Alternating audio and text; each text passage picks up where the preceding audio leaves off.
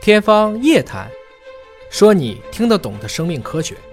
欢迎您关注今天的《天方夜谭》，我是向飞，为您请到的是华大基因的 CEO 尹烨老师。尹烨老师好，向飞同学好。本节目在喜马拉雅独家播出。乌龟呢是有长寿之说哈，但其实也没有说千年王八万年龟，真的，一万年的乌龟活那么长的也没有，没也有，是不存在我的，这几对十吧年，也是绝不大存部在分的。就是几十年啊。但确实，几十年对于一只乌龟爬行动物来讲，那是相当长寿。嗯对，几百年的乌龟也有，但也就是啊几百年啊。所以就是现在，比如说在日本吧，他们可能会觉得，如果送一只乌龟给你，其实是寓意着健康长寿嗯的啊，他不会觉得是要说他不是是骂个你是个龟儿子吗？ 不是骂你啊。那乌龟的这种长寿的秘诀，在基因组里边能不能找到什么线索？对人有没有什么借鉴和帮助呢？我们现在说很多的动物以前是怎么说的啊？嗯它的这个，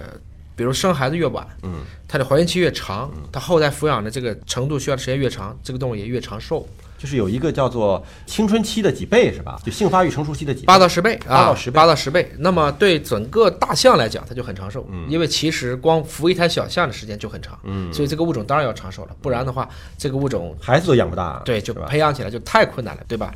那么乌龟呢，虽然说不能说到千年王八万年嗯龟，但是它在动物界当中，它的寿命也的确算长寿的。嗯大家就想去看看它怎么抗衰老的。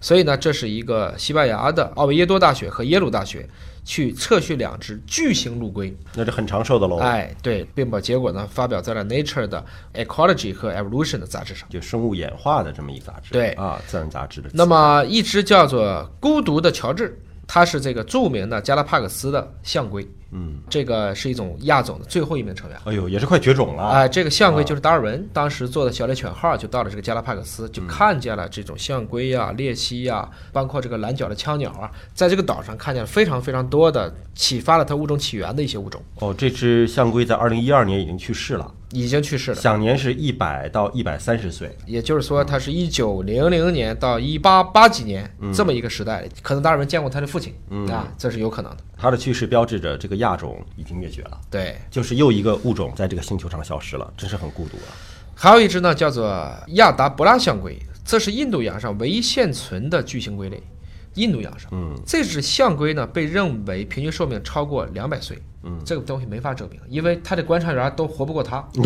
那你怎么去能够记载呢？所以科学家最后是用了短读长和长读长两种方法来进行测序，他们的研究呢就找到了一些可能与寿命延长相关的这种演化策略，并扩展了我们对整个基因组当中衰老因素的一些了解。这些新的基因组序列，同时也给这些巨型陆龟，比如说帮它建个龟的身份证，嗯，至少我们两百年后再测一下，知道这就是那只龟了，嗯而不用靠人去记录，就是这只龟，可能会为这种自然保护的工作提供了重要的资源。关键有没有发现它长寿的秘密呢？哎，咱们都说长寿的生物体，它的细胞突变累积的可能性就高，啊因为长寿啊对嘛，因为它时间细胞长死的就多，对因为吧？时间长，那么乌龟呢，却不怎么得肿瘤。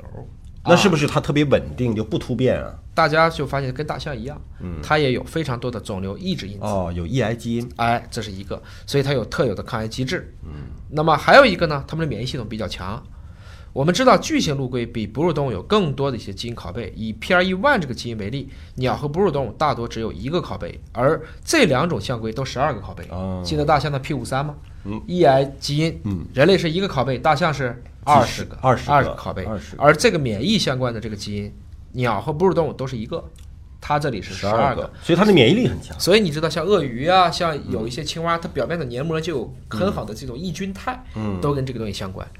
然后他们又之前描述了衰老的九个特征，在研究了巨型陆龟的五百个基因以后，他们发现这些有趣的变异可能会影响衰老的六个标志，嗯，就是九个标志当中的六个，这可能就为我们以后的抗衰老有一些新的方向，嗯，和发现。但无论如何呢，这些乌龟都足够的老，希望大家确实能够好好的爱护这些活得比我们还长命的物种吧。这些长寿的动物真的在这个星球上，不见得都能够善终啊！你像上一个象龟就已经彻底的这个亚种就灭绝了。我们希望在做自然保护的同时，也能够从这些动物身上习得更多健康长寿的秘密了。啊哎，大家如果在很多的地方说吃海龟，咱们千万别干这个事儿嗯对不要啊，做因为海龟真的是太不容易了啊！嗯海龟光去下一个蛋，就为了孵个蛋，就有可能被人类猎杀，因为在陆地上海龟实在是太慢了，嗯大家还是要保护好它。如果有一天我们不希望我们看不见海龟了，我们今天就应该去保护好它们。好，感谢叶老师的分析和解读，下期节目时间我们再会。